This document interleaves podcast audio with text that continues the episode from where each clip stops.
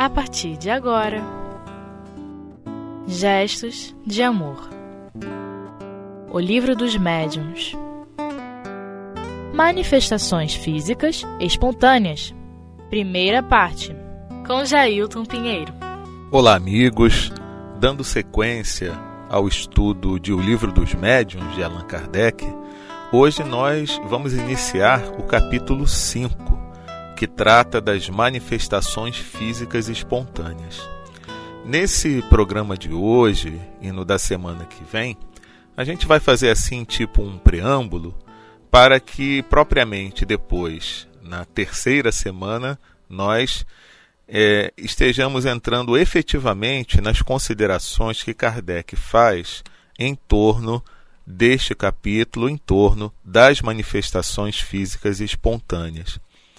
Então, como preâmbulo, a gente começa a fazer algumas reflexões em torno das observações que nós podemos fazer ao longo da nossa existência sobre alguns fenômenos que de repente, de repente acontecem à nossa volta e a gente fica meio sem saber como explicar, né? Porque são coisas que às vezes chamam a atenção pela singularidade ou pela forma meio esquisita como se manifestam certos fenômenos, né? Então, a gente que tem uma, uma ideia a respeito das questões da vida espiritual, da existência dos espíritos, e que sabe, né, sabemos também que esses fenômenos eles podem acontecer não só pela vontade que um espírito tem de provocá-los, né? Mas às vezes por conta de alguma condição nossa, até mesmo fluídica, que faz com que certas coisas aconteçam, né? É, a gente já fica prestando meio que atenção quando algumas situações acontecem em torno de nós, né? E até conversávamos recentemente com uma amiga sobre a questão que aí é mais anímica do que propriamente mediúnica, de hoje em dia com tantos equipamentos eletrônicos, né? E alguns de nós que às vezes sem ter a menor vontade disso, até muito pelo contrário, acaba causando certos, certas interferências, e aí o equipamento não funciona. É o com o computador então, né?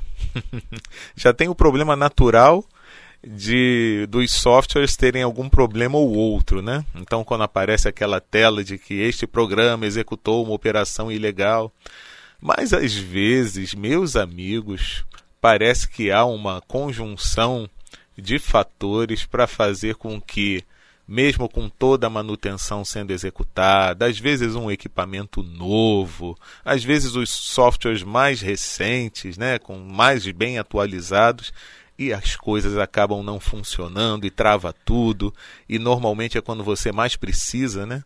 Então, esses fenômenos vão acontecendo em torno de nós e nós vamos observando, né? Porque a gente vê que alguma coisa ali deve ter uma explicação, né?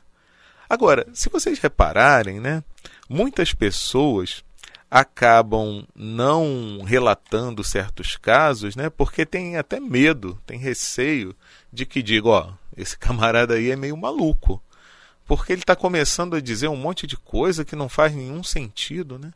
Evidentemente que se nós formos considerar apenas a parte material da coisa, evidentemente a gente pode até achar que certas leis naturais estão sendo derrogadas, né?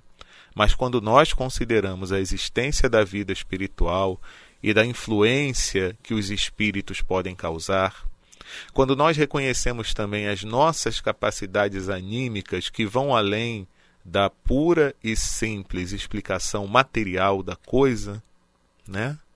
Afinal de contas, nós também somos espíritos, né? E interferimos na nossa própria vida também material. Então aí a gente já passa a identificar e a considerar que existe também uma outra explicação para isso, né? E sempre saindo daquela questão do sobrenatural, Que isso que é legal na doutrina espírita, né? A gente não fica com aquela superstição. Então, é muito é, comum quando a gente provoca algum amigo, né? É, algum parente, algum colega, isso já aconteceu muito no centro espírita que eu, que eu estudo, né? Quando nós temos eh, nos cursos a oportunidade de trocar ideias, né? Então a gente provoca um e outro, né? Mas não, não aconteceu nada com você é, relacionado à questão, questão fenomênica. E aí a pessoa acaba contando, né? E aí são casos muito interessantes.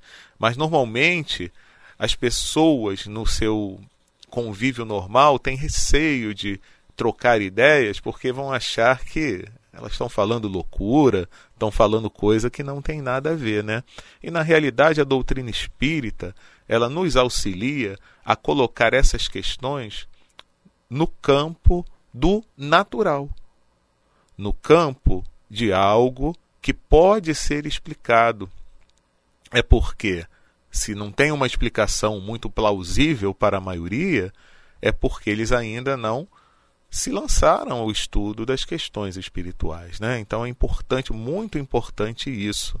E sempre a gente considerar também que às vezes um fenômeno que num primeiro momento a gente não está vendo uma explicação é, material e natural para aquilo, é porque fugiu à observação de certos detalhes.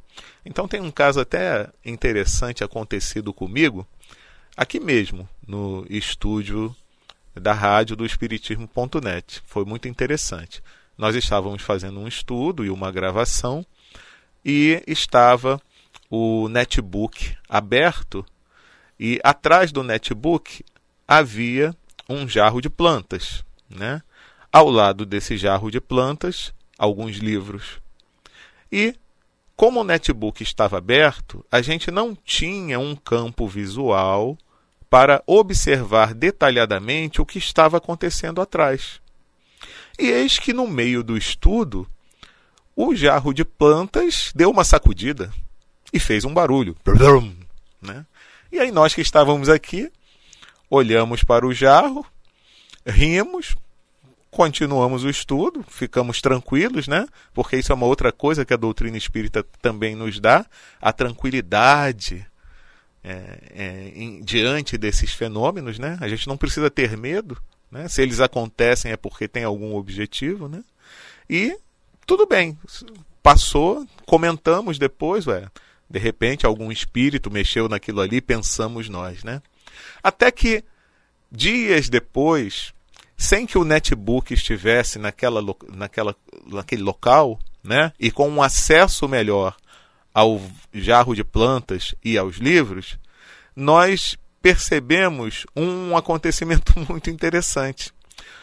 Simplesmente o livro, um livro escorregou da pilha, era o primeiro que estava na pilha, tocou no jarro de plantas, ele caiu tocando no jarro de plantas e o jarro de plantas sacudiu da mesma forma que tinha sacudido nas, na, em uma semana anterior. E aí a gente viu, nossa, esse fenômeno não tinha nada de espiritual. Era um fenômeno natural, só que a gente não tinha condições de observar antes como observamos naquele momento posterior, né? Então tudo isso é, é importante, né? Porque a doutrina espírita nos dá também essa visão. Gente, primeiro vamos ver se não foi nada que aconteceu é, puramente com fenômenos materiais. Né? Agora, não descartamos também a possibilidade da intervenção espiritual. Então é muito importante isso, né? Então é por isso que o espírita ele não tem medo desse tipo de coisa. Né? Infelizmente, a gente vê que o, que o ser humano, quando ele não tem o conhecimento de certas coisas, e principalmente das questões espirituais, aí ele acaba criando muita superstição. Né? Então tudo é colocado na conta do maravilhoso, do sobrenatural. Oh, é um fenômeno que nós não temos controle e que pode estar sendo provocado por seres do mal ou coisa parecida, né? E na realidade, quando nós vamos estudar a doutrina espírita, é que a gente vai percebendo, não, não tem nada de sobrenatural, não tem nada que esteja ligados a seres do mal com objetivos de, de nos colocar em condições inferiores e tal, né? Evidentemente que nós consideramos a existência de seres inferiores, né? Mas a gente sabe que tudo tem a permissão de Deus para que se suceda, para que ocorra. E é aí que a gente tem que parar para pensar. Por que, que todos esses fenômenos, todas essas manifestações físicas ocorrem? Mas agora é a hora da gente dar um intervalo e daqui a pouquinho a gente continua com o nosso estudo.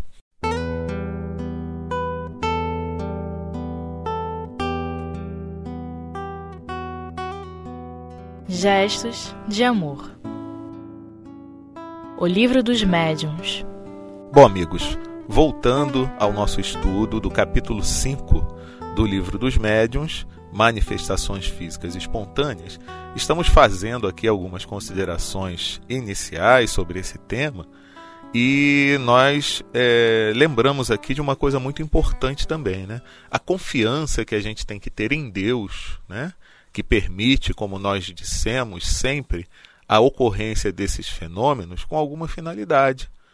Então, se a gente se mantém em prece, né? se a gente se mantém buscando agir no bem, se a gente está é, agindo de conformidade com as leis de Deus, que já é um, um, estado de nos mantermos em prece constante, né? que é a prece do dia, chamada prece do dia pela doutrina espírita, a gente vai é, ganhando mais confiança. Mesmo quando esses fenômenos, essas manifestações ocorram à nossa volta, que a gente não tem mais medo disso, que a gente já não se preocupa tanto, né? A gente pode até é, ter a vontade de mergulhar mais a fundo, né? naquele fenômeno, de buscar uma explicação, de investigar aquela questão, né? Porque isso faz parte também da nossa natureza humana, né? E é, é importante é, isso porque aí nos deixa, de certa forma, com mais tranquilidade para fazer essas análises desses casos que nos aconteçam e de não nos pegar de surpresa, é, chegando a conclusões precipitadas sobre algo, quando mais à frente a gente pode descobrir né, que não era nada daquilo. Né? E falando sobre a utilidade dos fenômenos, às vezes certas questões acontecem para nos chamar a atenção e nos colocar no devido lugar em relação à utilização dos fluidos que nós possuímos né, e que às vezes causam essas manifestações físicas.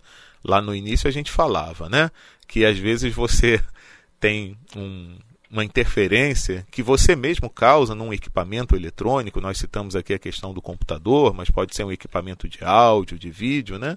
Então, de repente, aquilo ali acontece até para te chamar a atenção e de você procurar uma casa espírita séria, porque de repente, você sendo encaminhado com o devido estudo, evidentemente, mas para o trabalho nos passes, de repente isso aí minimiza ou até deixa de acontecer.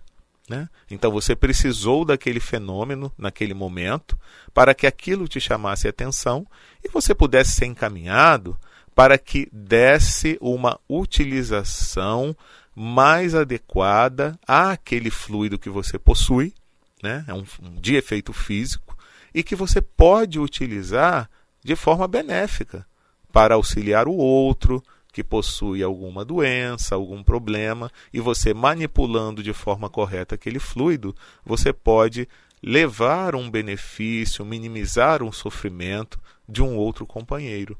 Né? Então é importante que nós observemos que por trás de um fenômeno físico há uma possibilidade de que seja um encaminhamento para uma tarefa mais adequada, uma tarefa mais nobre, né?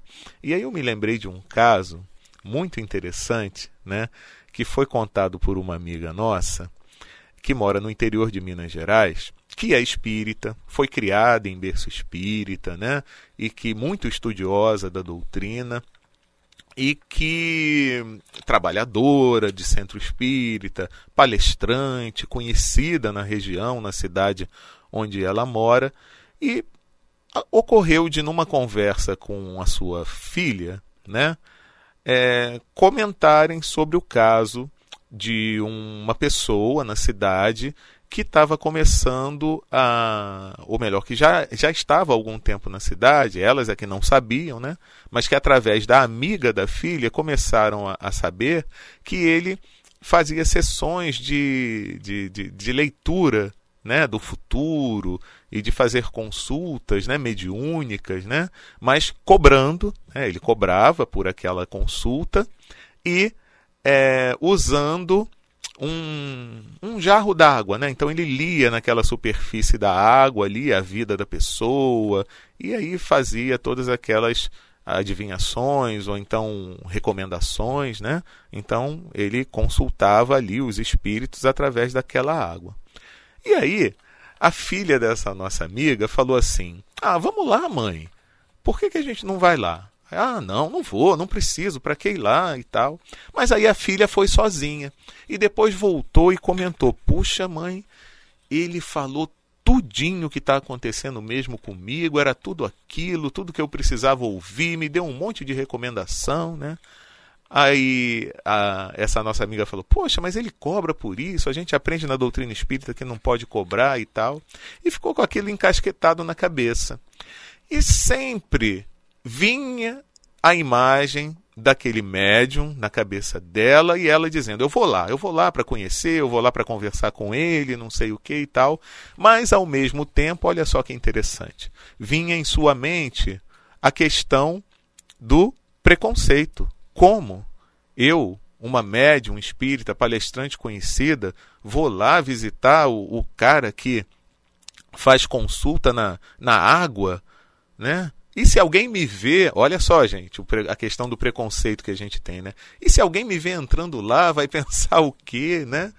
Então ficou aquele conflito, né, do de uma vontade muito forte que vinha na mente dela de conhecer o trabalho daquele médium e, ao mesmo tempo, o preconceito de não querer ser vista, é, entrando num local que se considerava um pouco menor e por aí vai, né? Essas coisas que acontecem com a gente, da gente prestar muita atenção no que os outros dizem ou pensam. Até que um dia ela resolveu ir lá. E ela foi. Ela foi, bateu lá e tal, aí ela falou: "Jailton, quando o homem abriu a porta, parecia cena de filme de Hollywood deu uma, um vento. Olha o fenômeno físico acontecendo aí, a manifestação física né? Deu um vento que eu não sei de onde veio, um vento forte que jogou tudo no chão, inclusive o jarro dele onde com água onde ele lia o futuro. E caiu tudo e voou papel para tudo quanto foi lado. Foi um negócio assim realmente cinematográfico ela me contou né? E aí nessa hora ele ficou muito assim abalado, ele não sabia nem o que dizer, nem o que falar.